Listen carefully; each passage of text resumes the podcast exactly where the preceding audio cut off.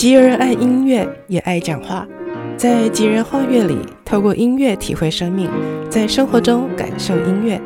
Bliss Jill，吉尔画乐。嗨，欢迎你来到 Bliss Jill，跟我一起透过音乐体验生活。我是 Jill，最近好吗？我今天呢要把单元再回到了说话这个部分来了。我们一直在想哦，在生活当中，我们常常也会觉得在人群里头，有时候有人很活泼，很爱说话，很很呃大方，喜欢发表意见也蛮好，因为有人可以带话题。但当中呢，也需要有人是天生是比较安静，他会在众人人群当中呢是那个倾听的对象的一个人，都很好。但是坦白讲，如果对身体，我们对我们的身体，我们大脑来说，你觉得是成为一个总是安静的人好，还是 比较爱讲话这样子的一个人，比较对我们的身体和大脑来说是比较有帮、有益的呢？今天我们就要来探讨这个话题。说到这个部分，说到讲话这个部分哦，我就想起我在嗯念完大学，然后自己在台湾呃。交情赚了一些的学费以后呢，就申请到了我自己也觉得还蛮理想的常春藤的体系的学校，到了 Boston 去继续攻读我的学位哦。那在那之前我还没出过国呢，那么也就是说我这一人生第一次出国就是为了留学了。那么去到美东去啊，一切都已经安顿好之后，学校也开学了。我还记得开学不久的有一堂的所谓的团体课啊，也就是大家自己各自选课选到的那一堂课。那么开学了，那堂课上课了，我还记得来自于哇各个国家的留学生都有。那么大家就已经在课堂上等老师。那么教授进来之后，寒暄过后，他就开始了他的前言。那么听起来他这个前言的这个主题呢，也蛮特别的，所以大家当然都相当的开心的啊，听着这个教授讲课。但是呢，我印象非常深刻，这几乎可以说是我的一个震撼的一个呃场景，一个师生的互动。这个教授才讲了大概三五分钟，哎，我就看到在我前面几排有一个男生，我已经不太记得他算是欧洲人还是哪一个国家的人，反正他就举举起他的手，当然表示是他想要问问题。但是这个教授他可能他的嗯，他还没有预备要被发问，而且他这个主题可能他想要完整的。把他表达，把他传讲完，所以教授并没有点他哦，也没有都没有跟他有互动。那这个学生呢，他却没有放弃哦，他举他的手，没想到这个教授继续讲了，起码还有呃，接着还有将近五分钟的时间。那这个学生他的右手举到酸了呢，他就用左手再去把右手给撑着，就是意思就是他一定希望这个教授有机会的时候就先点他，因为他有问题要问。后来好不容易，这个教授他终于讲了一个段落，哎，他就赶快点这个学生说：“哎，你想要问什么呢？”哇，我就看到这个同学他很开心被点到，然后他就赶赶紧的啊提出他的问题来了。你知道，光是这么一个一个场景，或许在现在来说已经不特别了，但但是在那个时候的我，一个嗯，在台湾受亚洲教育，然后被教导是小时候都是被教导是你要尽量安静啊，尤其像学校都会有风纪鼓掌。对不对？然后风纪股长还会揪说什么人特别爱讲话的，就一直被他记记记。然后你可能学联成绩本来还不错的，可是因为你的这个品性这个呃规矩表现不够好，被扣了一些分。所以我们在台湾，我小时候一直到到我念完大学，都知道说，反正上课你就是安静就对了，就听就对了啦。所以基本上我们没有一个习惯是有问题你要自动举手发问，最多就是会有老师说有没有问题。但是其实在我的成长过程里头，台湾的教育也很少老师会主动问我们，在课堂的中间或后面，或者是怎么样，会问问说有没有人要问问题啊？所以也就是说，我在那个到了巴森去攻读我学位那个之前的我的习惯呢，是上课你就是好好的听就对了，听完就下课，也很少有学生下课会去追着老师问问题，不多，嗯，所以那个时候那个学生那个表现，突然间让我觉得说，哎。我我为什么没有问题要问？我已经变成呃，因为我已经念完大学才去了，所以二十来二十来年，我是一个没有习惯去去想，我是不是有什么事情需要自己去发掘、去了解，或是追追问老师、追问教授，到我真的明白为止。我那时候想，我为什么没有问题？我那时候想，我的好奇心去了哪里？我我我我我那那堂课那个小小的互动，在那个时候真的打打到我的脑袋里面，我的心里头很深。那么后来我就开始试着也学习这个学生去想，我有没有问题要问，我有没有什么是很好奇的，我有没有什么一定要搞懂，我非要这个时候趁教授在的时候把握机会把他给问到呢？嗯，好，那么在这个时候又把场景呢又回到了呃我。嗯，几年前有一个目前是退休，但是当时是企业界一个知名的一个人士哦，他透过他的特助来找到我，希望跟他们一起 run 去推广，去进行一个呃特殊的一个教育系统，当然他们把它。呃，俗称叫做翻转教育，当然那个时候是大概五六年前。那么现在可能这个在台湾已经推的蛮推广的还蛮深入的，所以现在讲到这个所谓的翻转教育，大家就不觉得稀罕哦，不觉得稀奇。但那个时候呢，也是让我觉得好高兴，因为其实在我当时候拿完学位回国之后，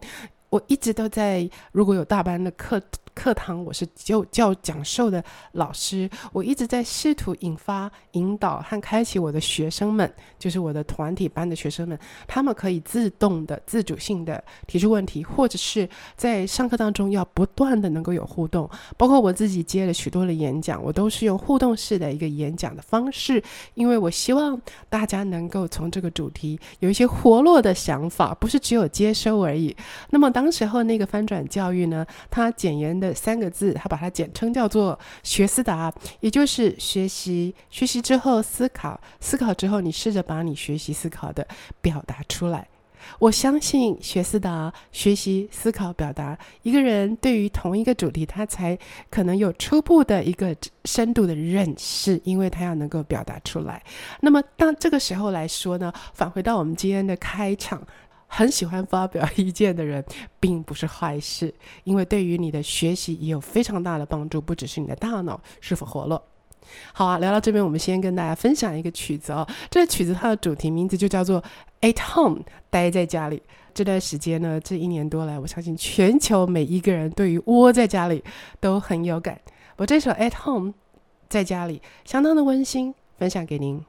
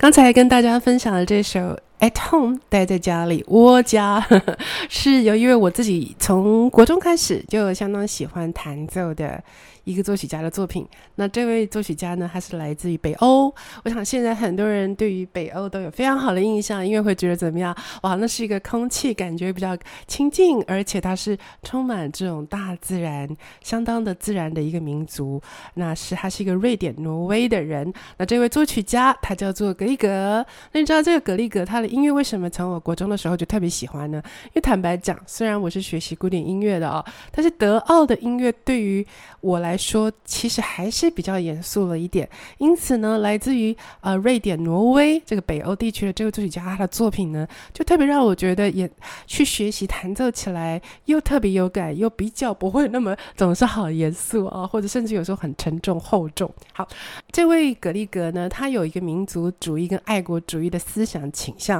因此你就可以知道，特别是民族主义，也就是他对于他自己家乡、他自己的土地的。呃的一切都特别有感，那透过的音，透过他的音乐，经常的去表达，所以就可以就可以想见他的作品呢，大部分就是用风俗生活，还有他们北欧的一些什么一些 legend，就是民间的传说，呃，或者是文学著作，甚至于是自然景物，他把它拿来当做题材，然后鲜明的去表现出他们北欧挪威这个音乐，还有他们地方的一些。各个样的特色来，那比如说像我 Bliss 只有上一集就三十五集呢，我弹了一个很简短、很简短的曲子，就是这个格里格他在描写小鸟儿、